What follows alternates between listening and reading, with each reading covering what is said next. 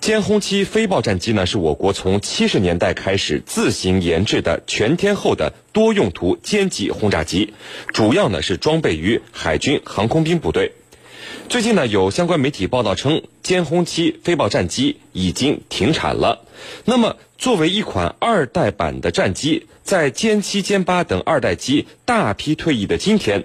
歼轰七飞豹为什么至今仍然没有退出解放军的现役，依旧在一线被使用着，甚至还可以和美国的隐身战机过过招？我们呢一起和您来聊一聊这个话题。呃，袁教授，呃，歼轰七飞豹战机啊，首先它为什么从研制生产出来到现在，主要装备的都是海军航空兵部队呢？先给我们介绍一下好吗？好的，那么歼轰七呢，呃，它这个我们俗称飞豹战战斗机啊。呃，它是我们二十世纪八十年代自行设计研制的一款中型战斗轰炸机。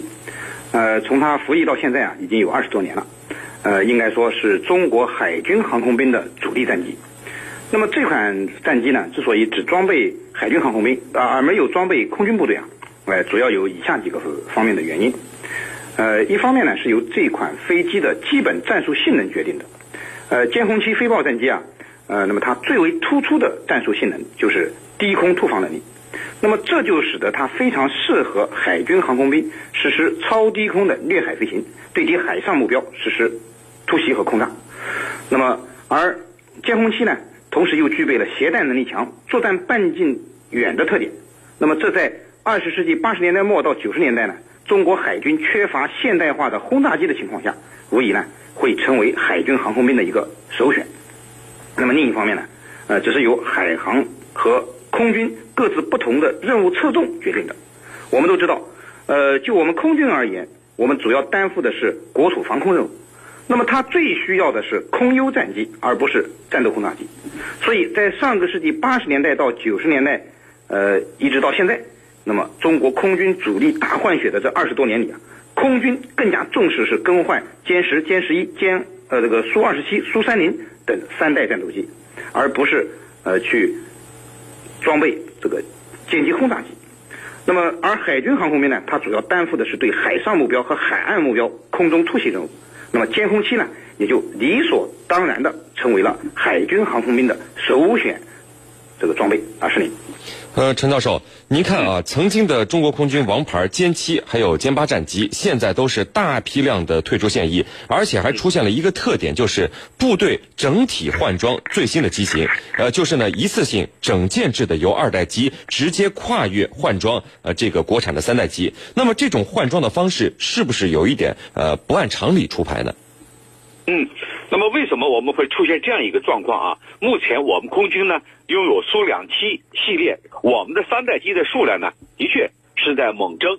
那么这次整体的这种换装啊，呃，是不是超出常规啊？我觉得不是，这主要呢是因为我们目前所面临的压力所导致的。那么剩余的空中力量啊，我们要在未来二十年左右的时间全部完成。其实大家都知道，我们加快这种换装的步伐。的主要目的就是来自于我们的邻国日本航空自卫队和驻日美军的压力。我们先来说，呃，日本的航空自卫队，日本空自呢，它已经拥有三代机，大概是三百五十架，在数量上呢，呃，和我们中国空军啊不相上下。那么，呃，但是呢，驻日美军呢，却是一个不小的威慑。驻日美军啊，它主要是有最精锐的第五航空联队。它的驻防呢是加索纳基地，还有呢桑德基地的航空联队，F 十五的战斗机的数量是七十架。此外呢，还有最新驻防的 F 两两机群和第七舰队的舰载航空兵。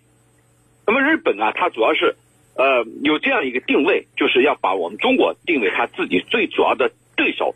所以日本空自已经开始接受这个第一架 F 三五战斗机了，而四十二架订单呢。还要在下一步陆陆续续的到来，下一个阶段呢，还要再购买一百五十六架 F 三五战斗机，它要打造出一个强大的隐身空军。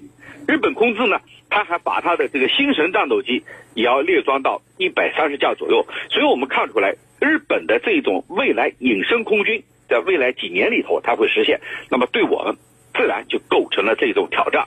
而日本的 F 三五战斗机。在它列装之后会形成强大的远程对地打击体系，是专门针对咱们中国的防空网而设计的。那么日本呢，曾经推演啊，只要几个小时就能全面摧毁我们在沿海的战斗机群。这是呃日本的情况。那么美国的情况呢？呃，我们也分析了。所以从种种因素来看，我们这次整体上换砖呢，主要还是呃我们来自于这个压力。这个压力呢，就是我们呃周边的一些国家和地区，尤其是日本和美国这两个地方。主持人，好的。那袁教授，如果说中国空军近两年不断提高主战部队的这个装备更新速度啊，呃，既是我国周边这个空防形势的迫切需求所致，呃，同时呢，呃，是不是也说明了就是国产第三代战斗机的产量和技术成熟度已经可以基本满足这个部队急迫的换装需求了？可是您看，这个歼七、歼八，呃，都退役的时候，哎，这个歼轰七还在一线继续执行一个又一个的任务。呃，一点都没有退役的迹象。难道这个歼轰七作为二代机，哎，它设计生产都没有缺点吗？国产三代机现在难道不能取代它吗？好的，那么歼轰七呢，能够成为海军航空兵的常青树不老松，呃，实际上也不是没有缘由的。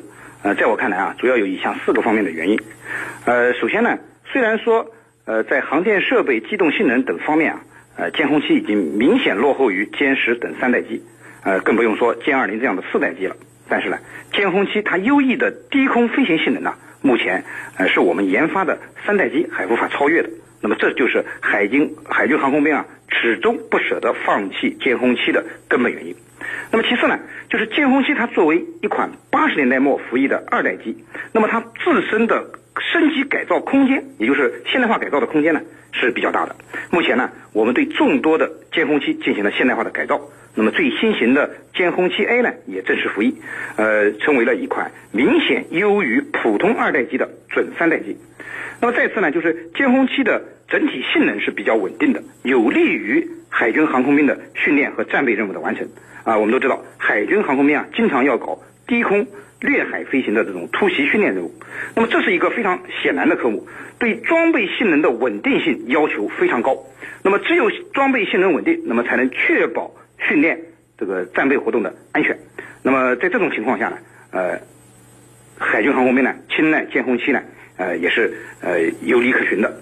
那么最后呢，就是呃战机的更新啊，它实际上需要一个过程啊。刚才陈教授也给大家讲到了，我们的三代机的换装计划要完全完成，至少还要二十年。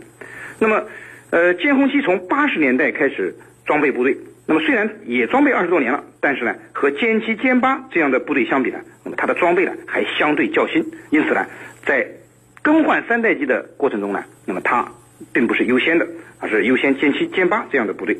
那么，呃，再再者说呢，就是我们新型的战斗轰炸机的研制呢，呃，也需要一段时间。所以我认为啊，这个歼轰七肯定会有一天啊，这个光荣退役的，那么会有更好、更先进的。战斗机来替代它，但是不是现在，是您。陈教授，在现代战争中啊，有人认为，就是很多的时候，其实并不一定要出动高端的战机，这从这个成本消耗来说不划算。呃，在低烈度对抗的情况下，二代战机呃使用上就很划算，所以这个歼轰七啊、歼七还应该再保留一些。那么您怎么看这个问题呢？好的，其实刚才袁老师呢也基本上呃提到了这个问题。目前我们空军呢其实仍然服役着有比较数量比较多的歼七战机和轰七。其实呢有这样的大量的这个轰轰七和歼七啊，和我们过去和这两种这个这两种呃机型啊，在过去所发挥的重要作用啊是密不可分的。事事实上，它为我们的武器。贸易还做出了突突出的贡献，因为这两种这个战机啊，它凭借它可靠稳定的综合作战性能，成为我们装备国产的我们成为一些呃主要这个我们贸易国的重要的机型。比如说，我们一些周边国家像缅甸啊，它就大量装备我们这种歼七和轰七，而且呢，我们还对它进行了多次的改进。包括一型、二型、三型、三 A、B 型、M 型等等，还有呢，这个教练型的歼七多种型号，我们都进了改进。所以对歼七和轰七，我们解放军是非常有着深厚的感情的。那么未来是不是我们还可以把它放到实战当中啊？我觉得这个是有道理的，因为目前啊，呃，一方面我们先进战机的数量还不能满足空军的战备需要。也就是说，我们未来还有很多年才能全部去更换完。第二呢，就是目前我们歼七也好，轰七也好，我们的保有量非常大。刚才我也讲到了，经过不断的这种提升和改进，所以短期里头啊，还无法把它全部淘汰掉。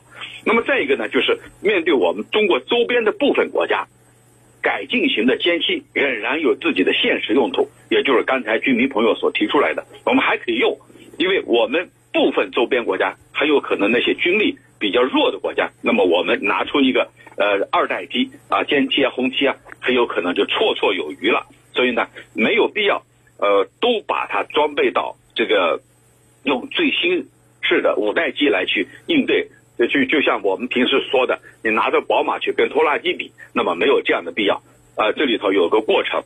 呃，最后呢，就是说我们要提到这些战机，即便它未来退役。也是应该封存起来的，因为封存起来以后呢，可以保持一个良好的状态，我们进行科学化的包装和储存，避免因为长期露天存放或者包装不完善而造成的锈蚀、损坏以及零件不正常的损耗。目的是什么呢？就是降低维护的成本，节省武器的投入，延长武器使用寿命，随时能够让它重新投入到使用当中。